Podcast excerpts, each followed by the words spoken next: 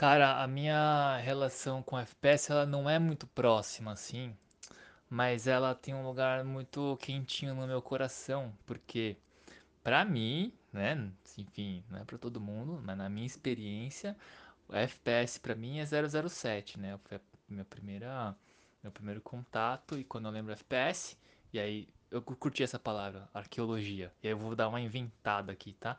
Na arqueologia da minha memória, FPS é 007, assim, a primeira coisa que vem de jogar multiplayer, parari, pororó, né, as fases, a identificação com o filme.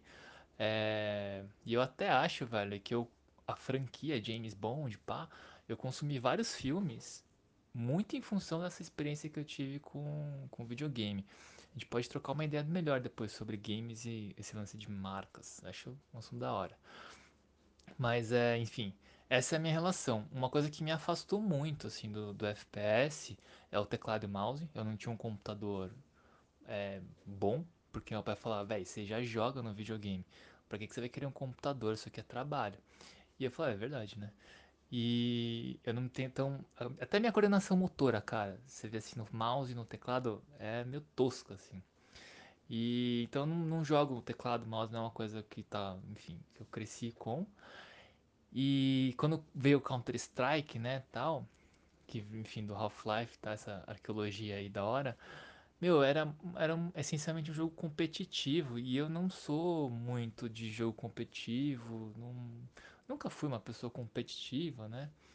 E, aí isso me afastou muito, assim, tipo, do, do FPS, jogar pra ganhar, passar estresse porque toda hora tinha alguém me matando e me dominando, assim, me afastou bastante.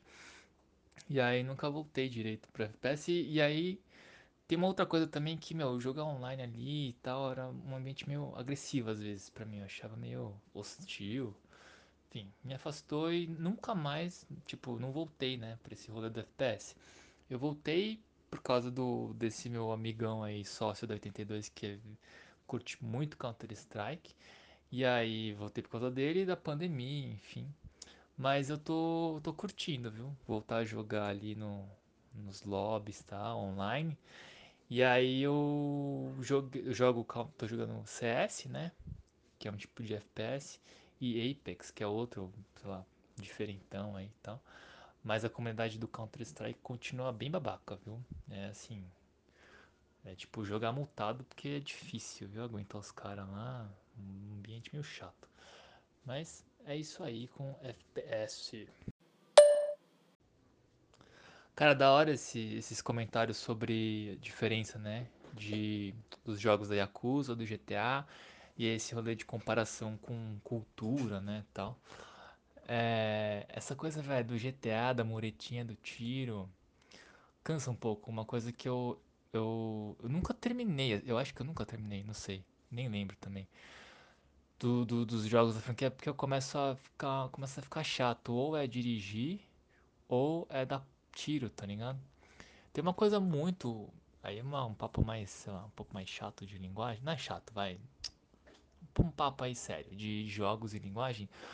É que toda a narrativa do GTA ela acontece enquanto você não tá jogando. Isso pra mim é um negócio muito frustrante. Tipo, todo o desenvolvimento de personagem, de história, sei lá, seja lá o que você pense sobre desenvolvimento de linguagem, de história, narrativa no jogo do GTA, ele acontece quando você tá vendo, é tipo um, eu vou falar aqui, mas enfim, tá? Mas é um filminho. E aí, pô, cara, isso me chateia assim, né? Tipo, tem tantos outros jogos que as narrativas acontecem enquanto você tá no jogo e ela acontece via jogabilidade, via linguagem de jogo, que é super, super, super, super mais rico, mais, mais divertido, né? Tipo, dá um exemplo aqui que eu chutei de orelha. Journey, quando você morre, não sei se alguém já jogou aqui já jogou Journey. Se não jogou, já faz tanto tempo que não é spoiler, tá? No final do jogo você morre, tá? E aí, não é que você vê um filminho de você morrendo. Você tá lá andando contra o frio, não lembro mais, o vento, aí de repente você começa a andar mais devagar. E aí você, meu, não adianta, você não, não adianta você apertar os botão lá. Chega uma hora que seu boneco morre, ele cai e morre. Então, sente assim a dificuldade do bichinho na hora de morrer, etc.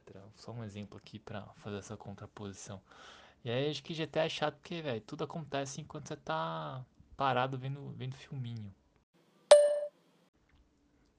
Ó, eu abri a porteira para falar mal de GTA. Tem uma outra coisa que, assim, eu tô falando de um, de um lugar que eu não, tô, não sou fã, né? Então não tô muito por dentro das coisas. GTA eu sou um jogador bem casual, assim. E aí qual que é o lance? Uma coisa que me incomodava um pouco.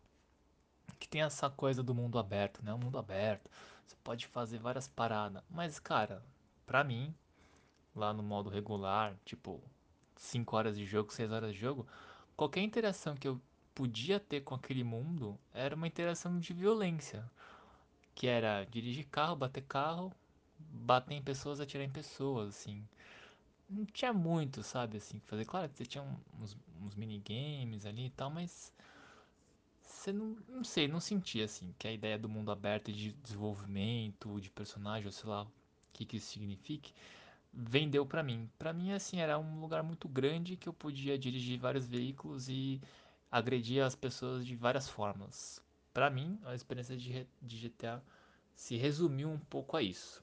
Se alguém discorda muito, assim, fãs de GTA, putz, eu gostaria muito de ouvir e falar, véi, você não entendeu nada do jogo, toma aqui e, e reveja seus pensamentos. Eu sei que o GTA tem um rolê muito forte de comunidade, de mod e tal, que eu tô zero por dentro. Mas a princípio, pra mim, assim, que caminhou só na superfície do GTA, são essas as minhas impressões e é. Não sei, eu sempre tenho que dar uma chance, sempre me frustro. Sei lá que eu continuo, não sei. Pô, da hora esse, essas diferenças que você coloca aí do, do, do jogo japonês, né? No Japão e do americano, as diferenças culturais, como isso passa no jogo, acho bem, bem da hora. É, no minigame aí do Yakuza, será que tem um jogo de um minigame de pesca? Quase sempre tem minigame de pesca, os japoneses curtem muito pescar e colocar isso em videogame. Não entendo muito bem isso, mas tem bastante disso. E, cara, esse lance que você falou aí de, de retratar o Japão tal, é, tem um jogo, né, esse novo aí do PS5, Ghost of Tsushima. É, cara, me deu muita vontade de jogar por causa disso, assim. Parece um jogo super bonito e tal. E tem esse do Japão, acho que é no Japão feudal, né? Me deu muita vontade de jogar. Você já jogou? Eu nunca joguei. É, queria bastante. João, e aí só compartilhando aqui com você uma coisa muito pessoal, é que tem um problema de representatividade aí cultural com pessoas amarelas, né? Principalmente no, no produções culturais ocidentais, né? Você não vê é, amarelos na música ou nos filmes como eu acho que deveria ter. Mas um lugar onde tem onde amarelos são representados com protagonismo, enfim, é, são nos jogos, né, nos videogames. E eu acho que isso na minha infância foi, um, foi fundamental para eu me interessar mais por jogos. É, tipo, ver o Ryu lá, né, um japonês, dando porrada em um militar americano, enfim. É, e tipo, essa figura né, de, de homem e tal.